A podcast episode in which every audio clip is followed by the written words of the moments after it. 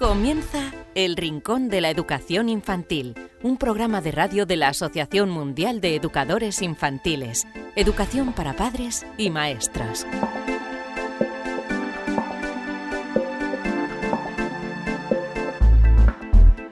Hola a todos amigos, bienvenidos al Rincón de la Educación Infantil, en este caso el programa número 36. Bienvenidos una semana más y también a todos los oyentes que nos seguís a través de Radio Sapiens, que a través de esta radio de carácter divulgativo, radiosapiens.es, os lo recomendamos, también nos escucha eh, mucha gente.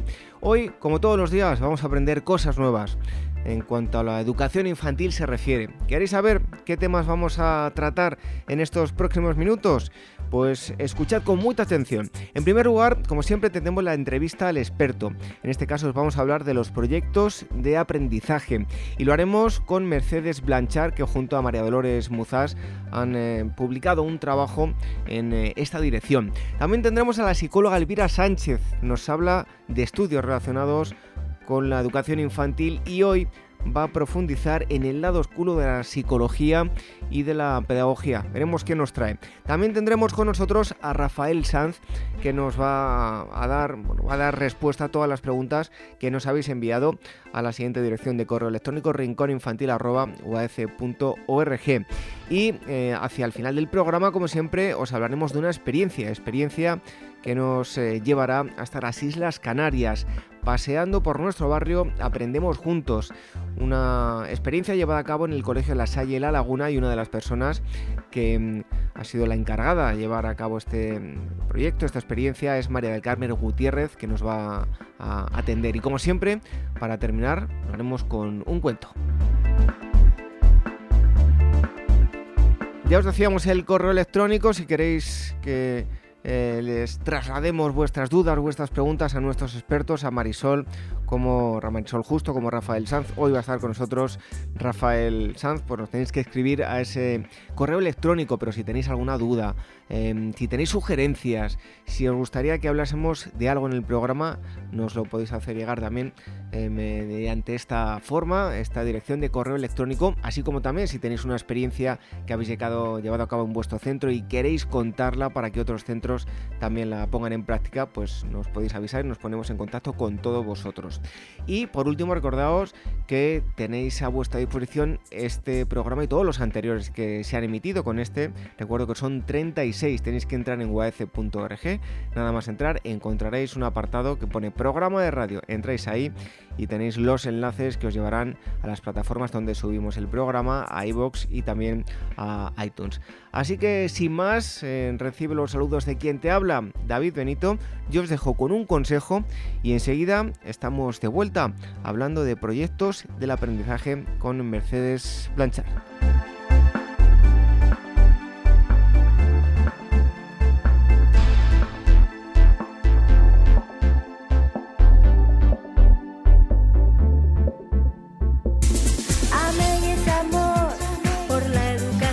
La Asociación Mundial de Educadores Infantiles AMEIUAECE organiza el Congreso Internacional Innovando en el Aula de Educación Infantil, educación de 3 a 7 años, los días 25, 26 y 27 de noviembre de 2016 en Madrid. La infancia necesita docentes con aptitudes y actitudes que faciliten experiencias de aprendizaje flexibles, innovadoras, adecuadas a los intereses de los niños y que promuevan su participación activa y entusiasta.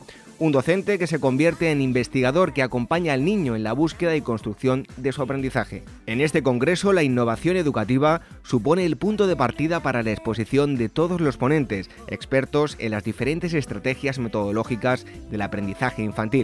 Además, distintas exposiciones plantearán innovaciones para el desarrollo de la creatividad en los campos artísticos, la robótica, el aprendizaje cooperativo, la lectoescritura o el bilingüismo. Apuntad esta fecha, 25, 26 y 27 de noviembre de 2016. Tenéis toda la información en waece.org.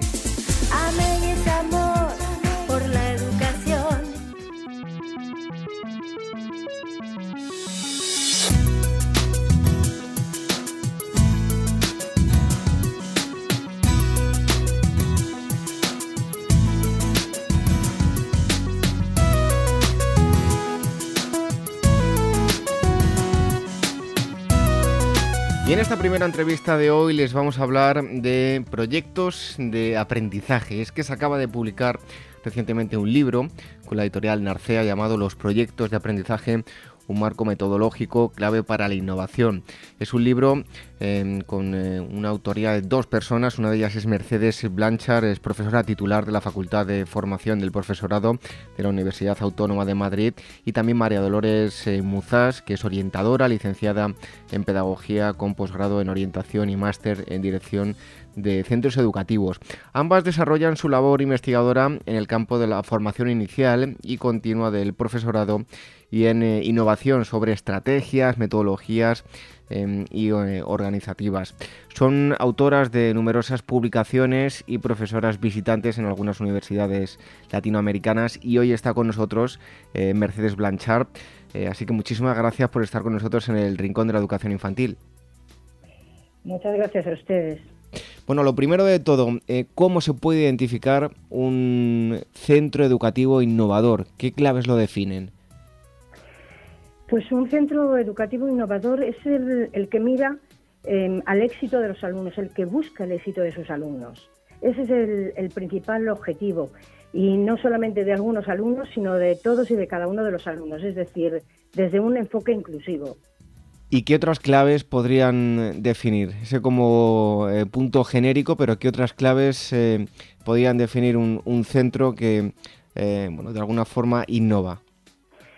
Pues eh, un centro que innova es un centro que piensa, que reflexiona sobre su práctica educativa y que trabaja en equipo. Em, esta es una de las características principales. Una persona sola puede, puede ser innovadora, pero em, no mueve todo un centro. Eh, hasta que mm, eso no se convierte en un trabajo conjunto en equipo, ahí no hay todavía innovación. Y eh, en, ese trabajo en equipo, mm, lo, que, lo fundamental es la realización de, procesos de trabajo. En este caso, eh, en el caso nuestro, eh, lo que normalmente planteamos con los centros, intentamos siempre trabajar con centros, esa es la demanda a la que respondemos, eh, lo que intentamos es realizar procesos de innovación eh, con todo el claustro. Procesos que, son, mm, bueno, que se realizan desde una metodología de investigación-acción, ¿eh? donde em, se comienza por la reflexión de la propia práctica, eh, después de esa reflexión em, se, se forma en aquellos aspectos eh, que demandan los profesores, es aquello que piden los profesores, no lo que se les ofrezca desde, desde fuera sin más, sino lo que ellos quieren eh, saber y quieren cambiar. Y desde ahí em, eh, se plantean procesos en los que ellos mismos elaboran em, el cambio, realizan ese cambio elaborando nuevos instrumentos, nuevos, nuevos modos que luego llevan a la práctica y desde esa práctica vuelven otra vez a la reflexión. Es decir, son procesos en espiral y nunca acaban. Eh, Mercedes, la enseñanza eh, para la comprensión, las inteligencias múltiples, el pensamiento crítico y creativo y los proyectos de aprendizaje son estos los marcos teóricos e idóneos para una, eh, digamos, innovación real y efectiva, ¿no es así? Sí, sí, sí, efectivamente. Em, ese es el planteamiento de fondo que está presente en el libro, em, em, solamente que a lo mejor no hemos recogido en la práctica o no llevamos a la práctica con los, con los profesores lo que son las nomenclaturas propias de, los mm, eh, proyectos de comprensión. Pero en el fondo tienen eh, tienen el mismo planteamiento. ¿eh? Lo que intentamos es em, poner en el centro de, nuestro trabajo al alumno y, a su, y a su proceso de aprendizaje. E intentamos plantear también una de los currículos. los currículos para nosotros no pueden ser cerrados y, el principal objetivo de nuestro trabajo, sino que lo que trabajamos es con lo que los alumnos quieren eh, aprender y desde ahí intentamos eh, la relación y la conexión con los currículos. En, la, bueno, en buena parte del libro habláis de los proyectos de aprendizaje, nos preguntaremos por, eh, en concreto el de educación infantil, pero antes de nada, ¿cómo se pueden definir qué son exactamente los proyectos de aprendizaje? Pues eh, mire, los proyectos de aprendizaje son un marco metodológico que no se ha inventado ahora. Eh, ahí está Kilpatrick, Dewey, Perkins, pero que comprendemos que es un modo de trabajo idóneo para que se realice un trabajo un aprendizaje significativo, en donde se integran todas las áreas, en donde caben todas las posibilidades de dar respuesta a las características y necesidades de todos los alumnos es una metodología inclusiva. Y mm, vemos que mm, eso que, lo, más difícil, lo más característico de los proyectos de aprendizaje es la integración de lo que los alumnos desean aprender y los contenidos establecidos en el currículo escolar a nivel, al nivel em, con el que trabajamos. Em, es importante, ahí vemos que mm, abrir nuestro concepto de currículo para identificar dónde caben los intereses de nuestros alumnos, que entendemos por la experiencia que cuando los profesores se ponen a trabajar con los intereses de los alumnos, estos siempre caben y, los profesores siempre son capaces de relacionarlos con, el currículo. Este quizás es uno de los retos más importantes que, los proyectos de aprendizaje plantean al profesor y donde em, creo que tenemos que perder miedos. En la segunda parte del libro, ya lo decía yo, se presentan varios proyectos en lo que se refiere a educación infantil. ¿Qué, se van a encontrar? Eh, ¿Qué consejos eh, van a encontrar los lectores en vuestro libro? Porque además tiene que ver con un proyecto relacionado con, la comida y con la cocina, ¿no? Sí, sí, sí. Bueno, perdone. Eh, a ver, en el libro solamente aparece uno, pero hay muchos, muchos que han realizado los alumnos que nos interesaba que se viera que esto, eh, que los proyectos de aprendizaje se pueden desarrollar con alumnos de cualquier edad. Eh, de hecho, en nuestro libro aportamos el de infantil, primaria, secundaria y, el de la universidad. Y, en todos ellos hemos contado con el entusiasmo de los alumnos y, como consecuencia con una mejora en el éxito de los estudiantes. En el libro sí, el que, el que em, eh, aparece es qué necesito para cocinar. Y, ese ha nacido de, de, las, de los deseos de los alumnos, ¿eh? que primeramente eh, han expresado muchos más, más deseos de aprender en torno a otras cosas, pero que por un proceso democrático em, en, que también aprenden, ese, es el, uno de, los principales también aprendizajes que se tiene con los proyectos, se, se, llega a elegir uno eh, por todos los alumnos.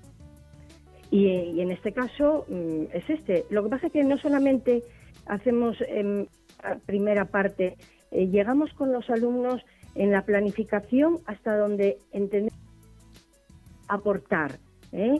a, plantear qué contenidos específicos quieren aprender de aquello que les interesa, eh, también mm, poner en orden esos contenidos. Les ayudamos a estructurar eh, el pensamiento em, cuando mm, ellos y nosotros nos ponemos a pensar juntos. Bueno, yo creo que el mensaje en el que podríamos resumir en lo que quieren transmitir es que la máxima a alcanzar dentro de un proyecto es que los alumnos y alumnas de alguna forma sean los protagonistas de, de su propio aprendizaje, ¿no? Efectivamente, ese es el principal mensaje. Entendemos que cuando los alumnos se sitúan como protagonistas y dicen qué es lo que quieren aprender, pues es que ese es el motor, es, la motivación extrínseca, mm, eh, se convierte en motivación desde dentro y, en el principal motor para, aprender. Y, el profesor mm, se sitúa como mediador, que no significa que no, que no vaya a tener que trabajar. Mm, eh, el ser, a ser mediador hay que aprender, ¿no? Y, esa es un, bueno, pues es un aprendizaje difícil para los profesores que venimos ya de, como de otros modelos, ¿no? De, mm, enseñanza. Entonces, em, creo que también es un reto, es un reto para nosotros. Bueno, pues nosotros les recomendamos que mm, eh, lean este libro porque seguro eh, maestros que muchos maestros que nos escuchan les va a interesar los proyectos de aprendizaje, un marco metodológico clave para la innovación de la editorial Narcea. Las autoras son Mercedes eh, Blanchard, que ha estado con nosotros, y también María Dolores eh, Muzás. Mercedes, muchísimas gracias por haber estado con nosotros aquí en el Rincón de la Educación Infantil. Muchas gracias a ustedes por habernos invitado a comunicar aquello en lo que más creemos. Hasta pronto. Hasta pronto.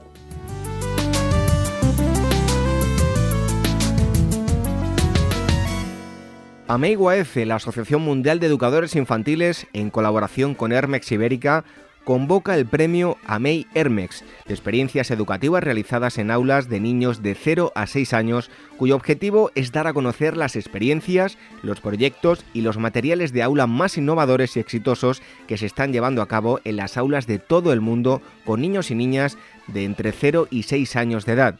Hay dos categorías, experiencias con niños y niñas de 0 a 3 años y con niños y niñas de 0 a 6 o 7 años. El trabajo ganador de cada categoría recibirá 1.000 euros y además asistirá al Congreso Internacional celebrado en Madrid, innovando en el aula de educación infantil los días 25, 26 y 27 de noviembre de 2016. Tenéis toda la información en uaf.org.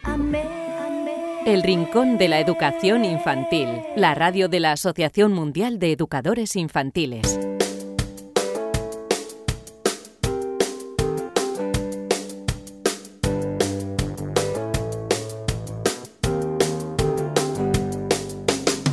La sintonía que escucháis nos lo indica, es el momento de recibir a la psicóloga Elvira Sánchez, que nos acerca más estudios relacionados con la educación infantil.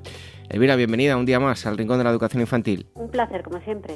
Pues eh, cuéntanos qué, has eh, encontrado en torno a, los estudios que cada día nos traes. Mira, esta vez he estado navegando por el lado oscuro de la psicología y la pedagogía para traerte varios estudios que si bien su validez científica es dudosa, por no decir patética, las secuelas han sido reales y podemos extraer, bueno, en algunos casos algo, algo positivo de ellos. Bueno, pues eh, cuéntanos a ver qué has encontrado. Miedo me da, miedo me da. Sí, bueno, mira, te cuento. Hoy en día los, vamos, los colegios y asociaciones de psicólogos cuentan con su propio código ético que prohíbe expresamente, tal y como recoge el código deontológico del Consejo General de Psicología de España, que las investigaciones psicológicas produzcan en las personas daños permanentes, irreversibles o innecesarios para la evitación de otros mayores. Bueno, realmente la regulación deontológica de la profesión no fue completa hasta mediados de los años 70 y de hecho en España, sin ir más lejos, no fue hasta el primer congreso del Colegio Oficial de Psicólogos, que se celebró en Madrid en mayo del 84, cuando la Junta de Gobierno del Colegio, bueno, del Colegio Oficial de Psicólogos, adquirió el compromiso de desarrollar un código deontológico para la profesión del psicólogo, es decir, antes de ayer, o sea, dos años después de conocer a Naranjito. Pero bueno, volviendo al tema, voy a empezar por uno que se conoce como el estudio monstruo. Madre mía, estudio monstruo, ¿cómo suena eso? A ver, cuéntanos, Elvira. Pues sí, mira, año 1939. El psicólogo de la Universidad de Iowa, eh, Wendell Johnson, trató de averiguar las razones por las que los niños tartamudeaban, experimentando con un grupo de huérfanos, es decir, con un grupo de inocentes niños que son realmente a los que él tenía acceso. El psicólogo seleccionó 10 niños tartamudos y 12 que hablaban perfectamente y los mezcló en dos grupos. Uno de los grupos recibió un refuerzo positivo, se les decía a los niños que iban a superar la tartamudez, que no debían sentirse mal, que eso era normal, y el otro recibió un castigo, independientemente eh, de que los niños fueran tartamudos o no. Pues se les decía que era una vergüenza, que debían detener su comportamiento inmediatamente, que no debían hablar si no lo hacían correctamente, en fin, te puedes imaginar. Vaya crueldad, pobres niños, los del grupo de castigo, ¿no? Sí, de hecho, bueno, muchos de los niños participantes en el estudio siguieron arrastrando secuelas hasta la edad adulta. Pero bueno, te cuento, mira, Mary Tudor, una estudiante de Johnson, fue la encargada de llevar a cabo el experimento y recogió en sus notas que pasados cinco sesiones los resultados eran evidentes. Muchos de los niños del grupo castigado, que hablaban bien antes, ahora se negaban a hacerlo y mostraban dificultades, mientras que los niños del grupo de refuerzo positivo mejoraban notablemente. Es decir, les habían generado a los niños del grupo de castigo una inseguridad enorme.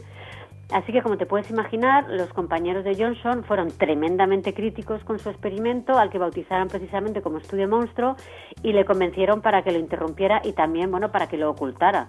Bueno, y qué mal trago, ¿no?, para la estudiante que realizó el experimento. Pues sí, bueno, de hecho, tras finalizar el experimento, eh, eh, Mary Tudor siguió visitando el orfanato para atender a los niños a los que había vuelto tartamudos y muchos siguieron arrastrando secuelas hasta la edad adulta. Es más, en 2001, después de que el diario bueno, Mercury News publicara un artículo que denunciaba los traumas psicológicos que todavía sufrían los participantes en el experimento, bueno, gente ya de muy avanzada edad, claro, la Universidad de Iowa pidió perdón públicamente e incluso le cambió el nombre de su clínica de logopedia y foniatría, bautizada en honor a Johnson. Es más, en agosto del 2007, eh, seis de los huérfanos participantes en el experimento eh, fueron indemnizados por el Estado de Iowa con 925 mil dólares debido a los daños emocionales eh, provocados por, el, por la investigación, por llamarla de alguna manera. Bueno, pues madre mía, el estudio monstruo. Em, esto es lo que nos acabas de contar, pero ¿qué más nos traes hoy?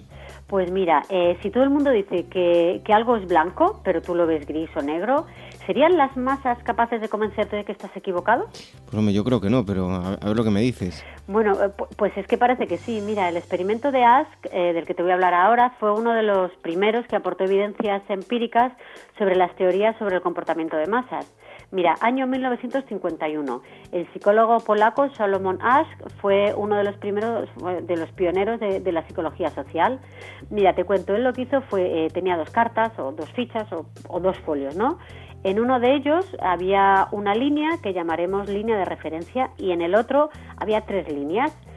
Eh, eh, es uno de los experimentos más famosos de Ash y en este experimento pidió a un grupo de estudiantes que identificaran en la carta de la derecha, es decir, la, la que tenía tres líneas, cuál era la línea de igual longitud a la carta de referencia en la que solo había una línea. Bueno, en principio parece fácil. Bueno, y, de hecho lo es, pero ¿qué contestaríamos si el resto de los participantes del experimento eligieran todos a la vez eh, otra opción? Bueno, el experimento de Ask fue uno de los primeros que aportó evidencia empírica a las teorías sobre el comportamiento de masas. Ask trataba de comprobar el poder de la conformidad. Para ello, entre los grupos de 7 a 9 estudiantes que participaron en el experimento, solo un individuo, el llamado el sujeto crítico, actuaba conforme a su propio criterio y el resto de los participantes eran cómplices y a medida que pasaban las tarjetas cambiaban su elección según el criterio de Ask previamente establecido. Bueno, al principio contestaban correctamente, pero después empezaban a contestar de forma errónea y esto hacía que los sujetos verdaderos desarrollaran un profundo malestar y acabaran escogiendo la opción incorrecta en un 36,8% de las veces. Es decir, cuando los cómplices estaban presentes. Bueno, este estudio por lo menos no es tan cruel como el anterior, ¿no? No, pero los resultados dan, mucho que pensar. Es decir, ¿cómo podemos ser capaces de cambiar de opinión por el simple hecho de ser los únicos que pensamos algo? Estamos dejando que los demás elijan por nosotros, incluso cuando sabemos que la respuesta que están dando es incorrecta. O bueno, o si vamos más un poquito más allá, no es que nos conformemos, es que incluso empezamos a dudar de nosotros mismos. Bueno, pues seguro que, que da que pensar y a los oyentes también, pero también nos traes un, un, último estudio, ¿no? Sí, bueno, el último que te voy a hablar hoy se conoce como el experimento de Roberts Cave, bueno, la cueva de Roberts, y estamos, bueno, nos ponemos en el año 1954.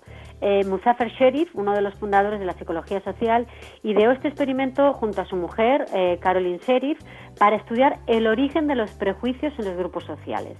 Mira, te cuento, el estudio se desarrolló en un campamento de los Boy Scouts situado en el Parque Estatal de Roberts Cave, en el que participaron 22 adolescentes eh, de 11 años de edad, todos ellos varones.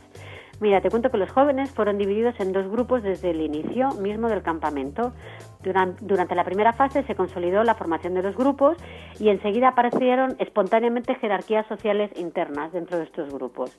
Los niños pusieron nombre a cada uno de los grupos. Uno de los grupos era la serpiente de cascabel y el otro se llamaba las águilas. Y tras esto, los investigadores, que estaban monocamuflados como monitores en el campamento, empezaron a crear eh, fricciones entre los grupos a base de competencias deportivas o gincanas. Y bueno, como te puedes imaginar, la hostilidad entre los grupos hizo patente enseguida. Y de hecho, la segunda fase del experimento tuvo que zanjarse antes de lo previsto por problemas de seguridad. Pero bueno, aquí viene la parte positiva. En la tercera fase, Sheriff introdujo tareas que requerían la cooperación de ambos grupos, pues por ejemplo desafíos que necesitaban resolver ambas partes, como un problema, de escasez de agua o por ejemplo que un camión estaba atascado en el campamento. Bueno, pues en cuanto la cooperación se hizo necesaria, las hostilidades eh, cesaron y los grupos se entrelazaron hasta tal punto que incluso insistieron estos niños en volver a casa en el mismo autobús. Bueno, en este caso parece que tenemos un final feliz, ¿no? Sí, sí, este estudio bueno, es uno de los más citados de la historia de la psicología social y fue un auténtico éxito.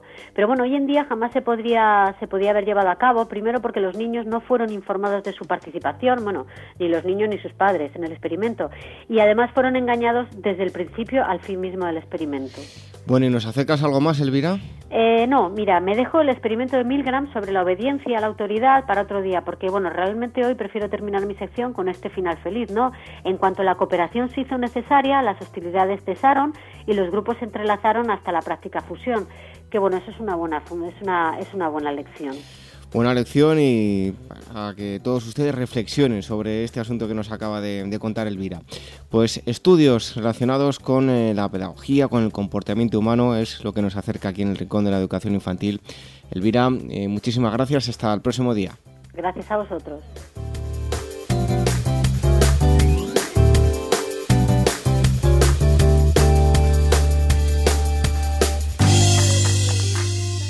¿Quieres formar parte de la gran familia de profesionales de la educación infantil del mundo? Solo en Facebook somos ya más de 110.000.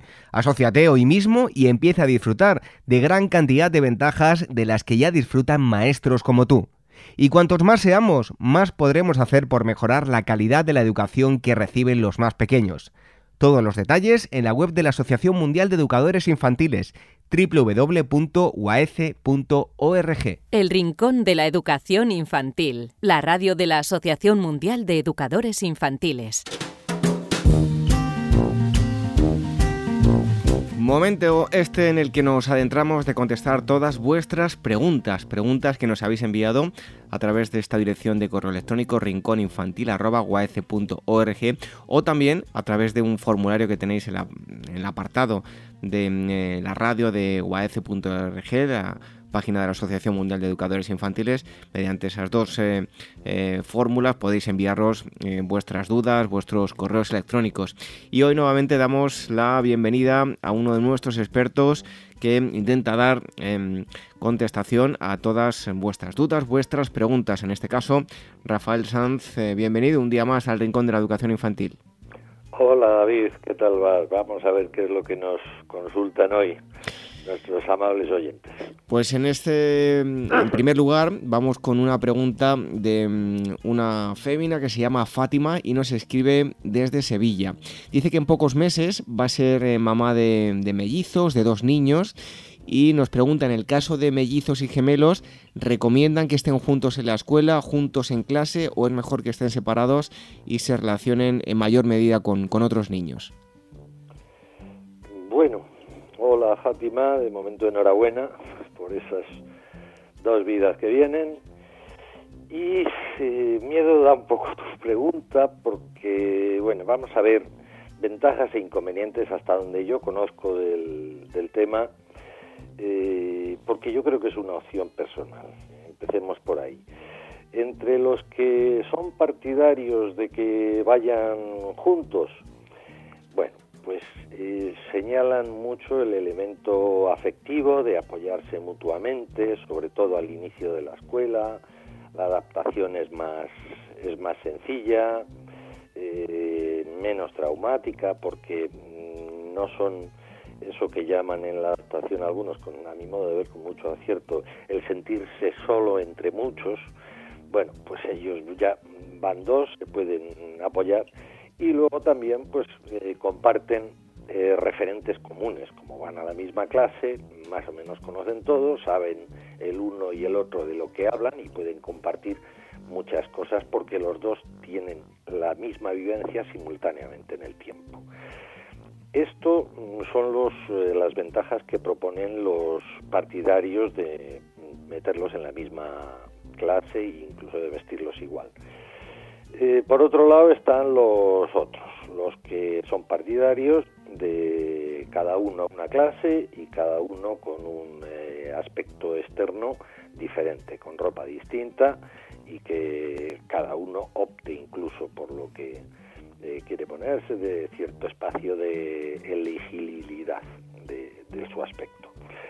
Bueno, pues entre estos lo que lo que afirman es que mm, muy pronto con este sistema se enfrentan a sus retos, a los retos vitales que van a tener que, afrontar y que van a tener que resolver fundamentalmente ellos. Con las ayudas que sean necesarias que se tendrán que buscar eh, fuera o dentro de la familia, pero que mm, cuanto antes, dicen de este grupo, que cuanto antes eh, afronten esa, esa situación, digamos, eh, traumática, pues van a adquirir mejor las habilidades para, para resolverla.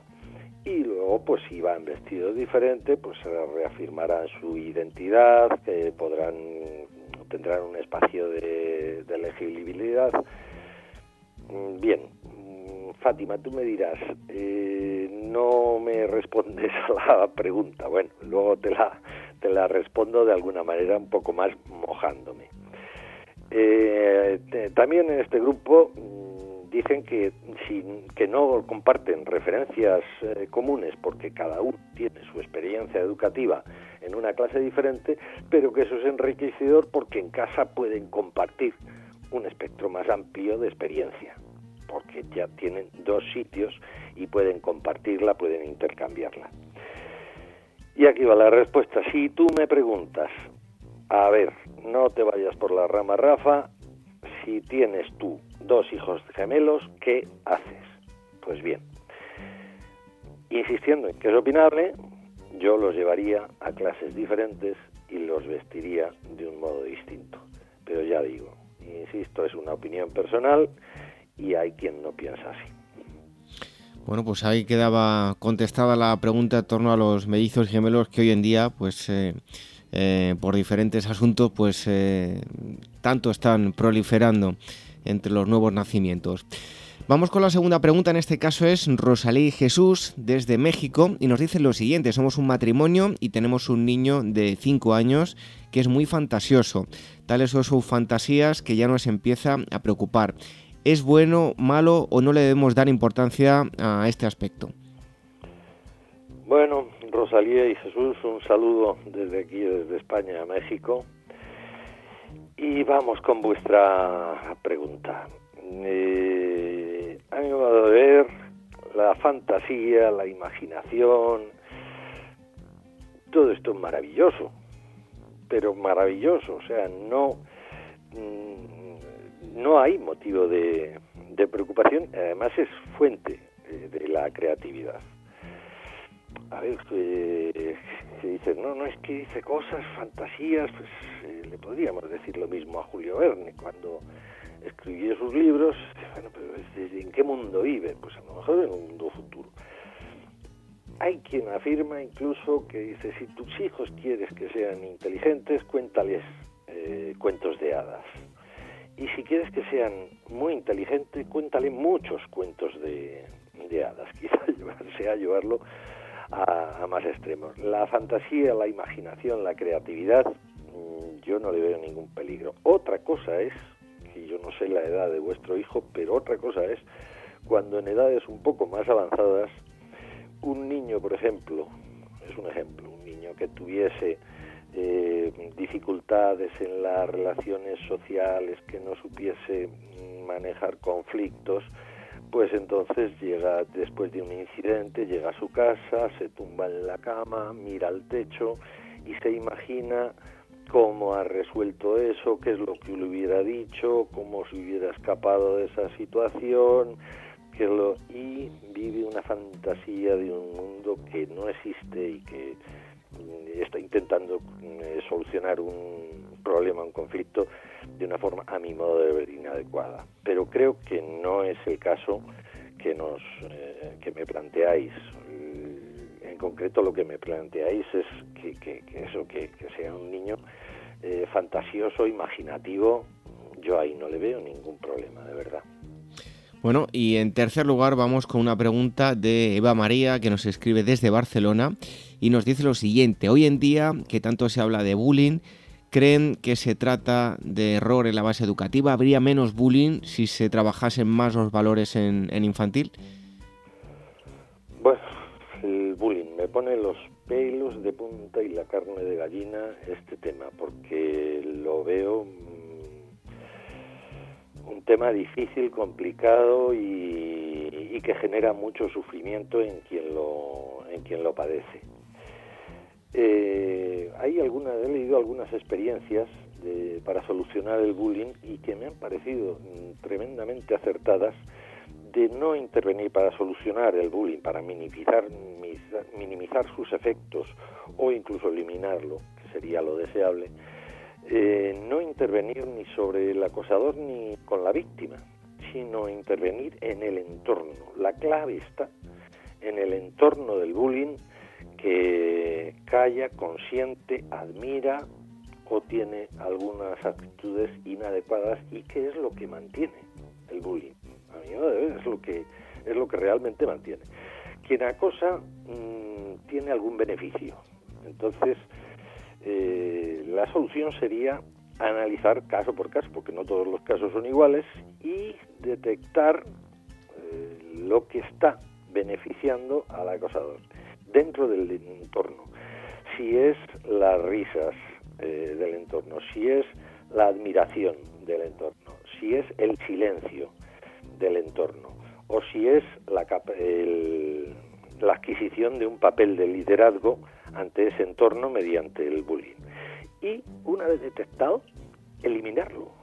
Pero es, tiene que ser el entorno el que lo, si son las risas hay que eliminar la risa, hay que hacer todo lo posible para eliminar esas risas que están manteniendo esa actitud del acosador.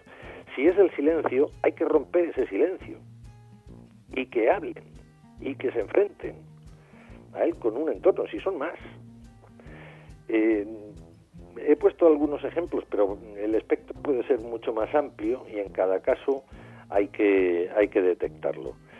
Mm, la víctima no puede, está en una situación de extrema debilidad, tiene la autoestima en el suelo, se siente mal, se siente débil. Es, no le podemos pedir, aunque le, es interesante que le demos medidas de, de autoprotección, eh, intervenciones para subir su autoestima y todo esto que sí, que hay que hacerlo, pero no le podemos pedir mm, elementos que solucionen la, situación porque porque está en, en, una situación muy muy complicada, muy muy débil. Al acosador, mm, yo creo que medidas así represivas todo, mm, solucionan poco. Entonces, ya digo, la mejor intervención que veo es en el, es en el entorno.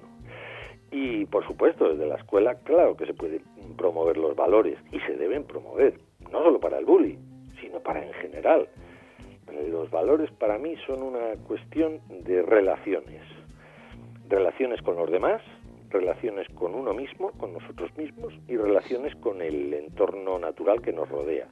Si te fijas en los valores que se que se manejan en educación, la solidaridad, la amistad, el amor, el respeto por la naturaleza, la ecología, la honradez, la honestidad, todo, cualquiera de ellos cabe en uno de esos tres entornos que te he dicho relacionales, tanto el, la relación con nosotros mismos, la relación con los demás, con nuestros semejantes, y la relación con el, la naturaleza, con el medio entorno que nos, que nos rodea y claro que se deben proponer desde la escuela.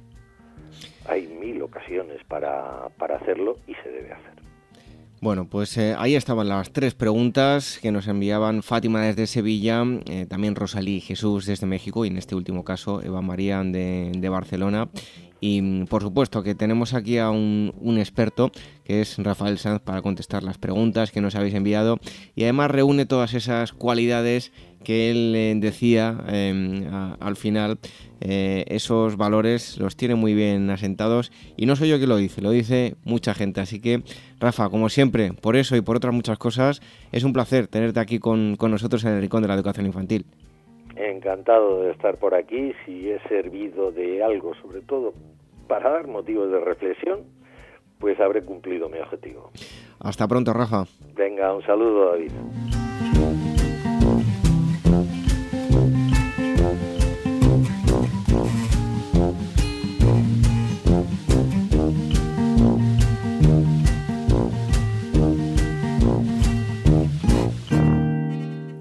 El Rincón de la Educación Infantil, la radio de la Asociación Mundial de Educadores Infantiles.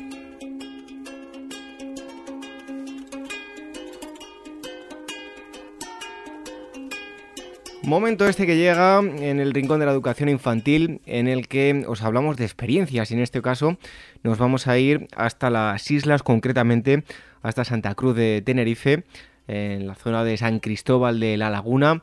El centro es La Salle, La Laguna, y hoy vamos a hablar con María del Carmen Gutiérrez. Eh, nos va a hablar de una experiencia llamada Paseando por nuestro barrio, Aprendemos Juntos.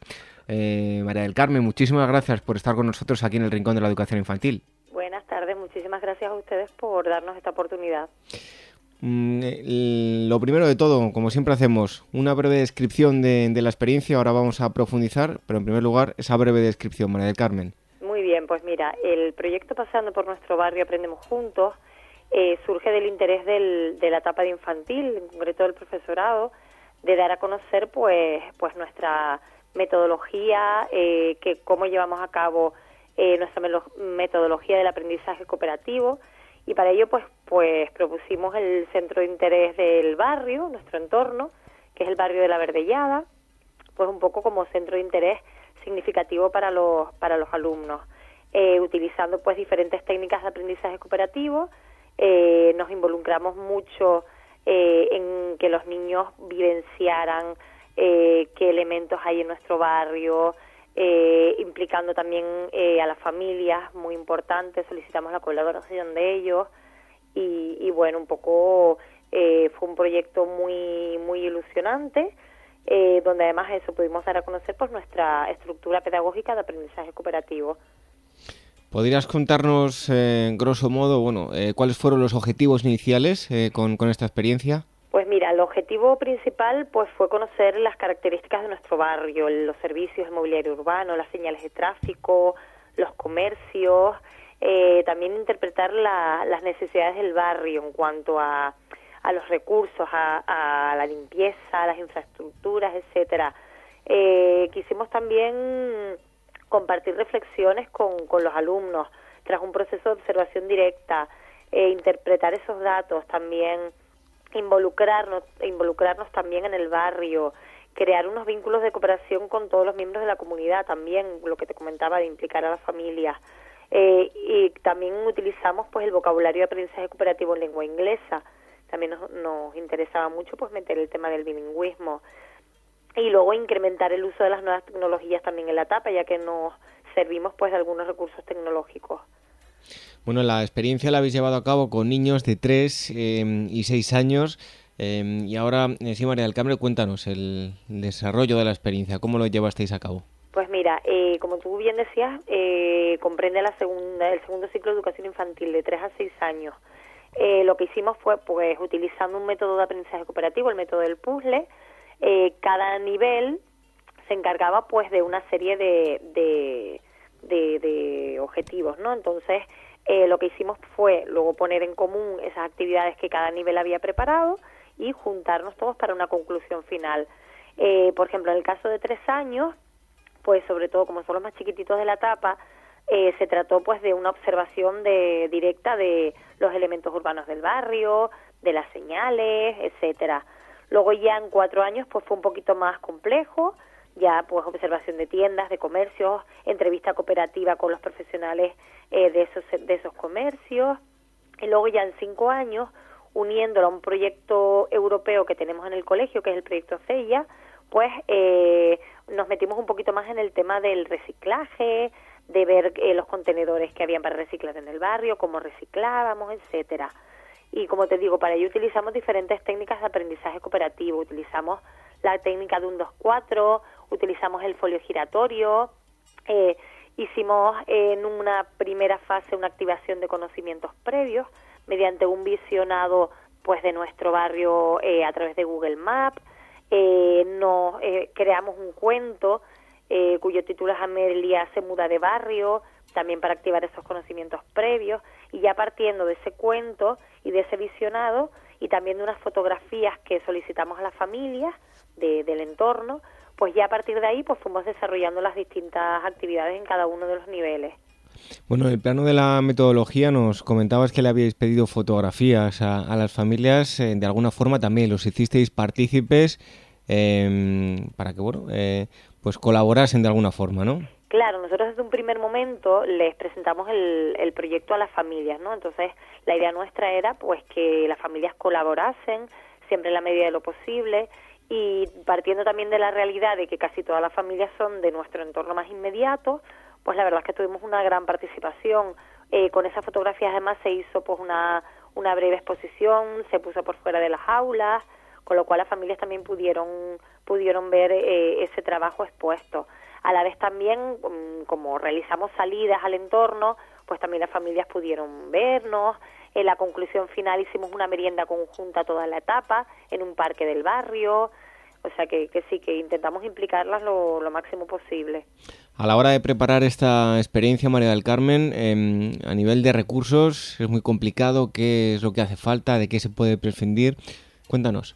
Eh, bueno, sobre todo lo que más hace falta es ganas e ilusión. Eso es lo primordial.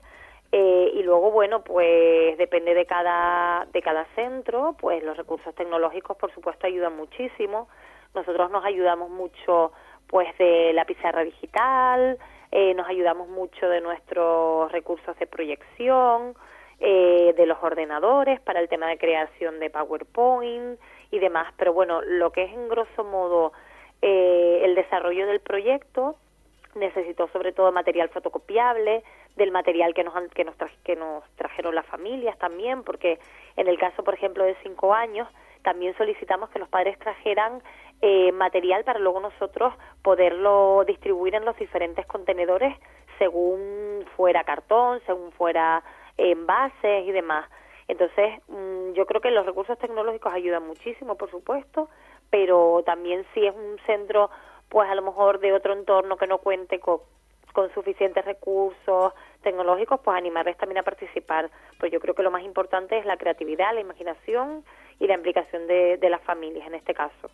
Y ya por último, después de haber desarrollado la, la experiencia interesantísima, desde luego, eh, ¿cuáles son las, las conclusiones, María del Carmen?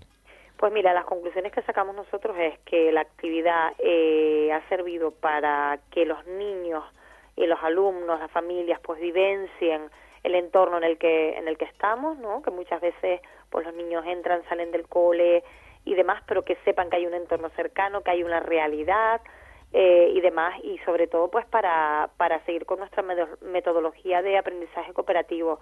Yo creo que es fundamental que los niños también pues lo vivencien fuera del aula, ¿no? Que es algo también intrínseco. Eh, es el primer proyecto que realizamos en nuestra etapa, además, con lo cual para nosotros ha sido muy importante, no solo por, por consolidar el aprendizaje cooperativo como nuestro eje, ¿no?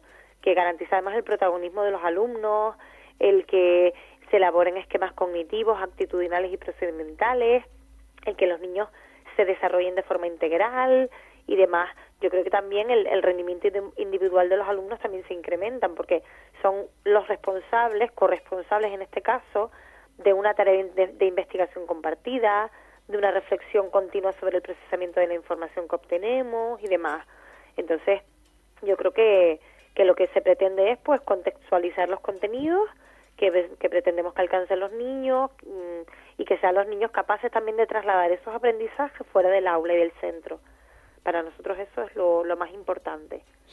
Paseando por nuestro barrio, aprendemos juntos, así se llama la experiencia de la que les acabamos de hablar, junto con una de las personas que la ha llevado a cabo, que es María del Carmen Gutiérrez eh, Méndez eh, y otros compañeros que también lo han llevado a cabo en el centro eh, La Salle y La Laguna en San Cristóbal de La Laguna, en Santa Cruz de Tenerife. María del Carmen, muchísimas gracias por haber estado aquí con nosotros en el Rincón de la Educación Infantil y habernos contado esta bonita experiencia. Muchísimas gracias a ustedes por, por este bonito, esta bonita iniciativa y animar a todos los colegios a seguir participando. Muchísimas gracias. Pues un abrazo y hasta pronto. Gracias, adiós.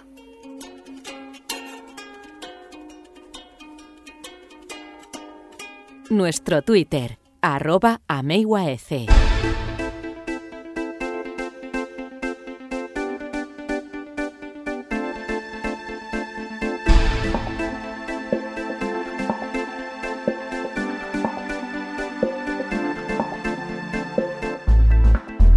Aquí termina este rincón de la educación infantil número 36. Hoy hemos hablado con Mercedes eh, Blanchard sobre proyectos de aprendizaje.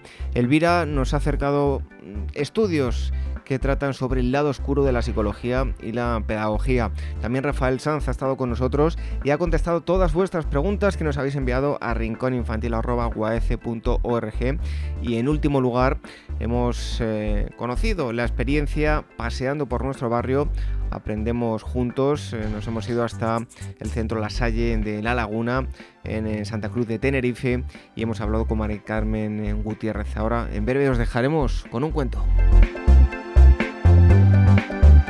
Pero antes os recordamos la dirección de correo electrónico que os hemos dicho que no es solo para dudas o preguntas que tenéis para nuestros expertos, sino que si tenéis alguna sugerencia, os gustaría que hablásemos de algo en el programa, em, queréis simplemente hacernos llegar una experiencia de vuestro centro para que lo demos a conocer y en otros lugares lo puedan poner en práctica, pues también nos gustaría que nos escribieseis a rinconinfantil.org. Y aprovecho para mandar un fuerte abrazo y animarles también a que nos envíen experiencias de todos los lugares desde Latinoamérica, que sabemos que nos escuchan desde allí, desde Argentina, México, eh, Bolivia, Colombia, en fin, nos han llegado muestras de cariño desde muchos sitios y si tenéis experiencias, también nos gustaría conocerlas y darlas a conocer a, todos los oyentes del Rincón de la Educación Infantil. Y por último, recordamos que podéis entrar en la web de eh, la Asociación Mundial de Educadores Infantiles, guaece.org. Entráis, aparte de la radio, tenéis otros muchos materiales que podéis consultar. Podéis estar muchas horas visitando la web de, de pero si entráis en el apartado programa de radio, tendréis todos los enlaces para descargar o escuchar el programa a través de iTunes y de iVoox.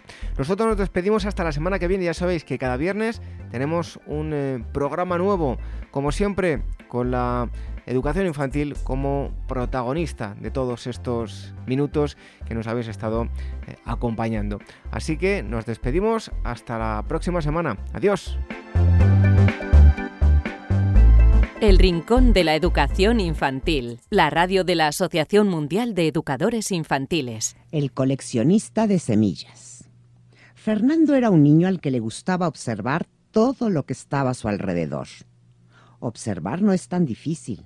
¿Sabes qué es lo que tienes que hacer? Mirar con atención cada cosa para saber qué color, forma y tamaño tiene. Es muy divertido. Fernando en especial observaba semillas y las coleccionaba. Cada semilla que encontraba la guardaba en una hermosa caja de madera y le hacía un dibujo de cómo era su árbol o planta y qué fruto o flor tenía. Hizo muchos dibujos. El gran árbol del manzanal era su preferido, y le parecía sorprendente que su semilla fuera tan pequeña. Lo mismo pasaba con un limonar que había iluminado de un verde mágico, y el naranjal con sus grandes y jugosos frutos, tan llenos de color, pensaba Fernando, y la semilla es blanca. Un día en su escuela los niños sembraron frijoles, y Fernando pensó que era una excelente idea. Buscó en su casa algunas macetas con tierra y en cada una colocó semillas. Sembró unas semillas que había encontrado en una planta de flores rojas. Sembró también semillas de guayaba y de jitomate. Sembró maíces y una semilla gorda y redonda de níspero. Con mucha paciencia cuidó cada una de sus macetas. Las colocaba en el sol y les daba agua. Cuando sus plantitas empezaron a crecer, eran tan pequeñas que él las protegía, les hablaba y las cuidaba en extremo. A fuerza de tanto observarlas, un día Fernando cayó en cuenta que las semillas generaban un ser vivo. Esto lo llenó de gozo y comprendió el por qué el sol hace tanta falta, por qué el agua debe cuidarse y por qué todos necesitamos de todos. Imaginó a sus pequeñas plantas siendo árboles con flores y frutos y se sintió muy orgulloso de haberlas sembrado.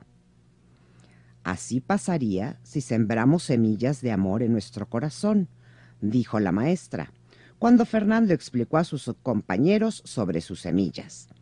Debemos sembrar semillas blancas de paz en cada uno de nuestros corazones y ayudarlas a crecer con la luz de la amistad, del respeto y la consideración para que nuestro mundo, aparte de plantas tan bonitas como las de Fernando, haya grandes flores de colores y jugosos frutos de amor. Fernando tuvo entonces un nuevo dibujo, el del árbol de la paz.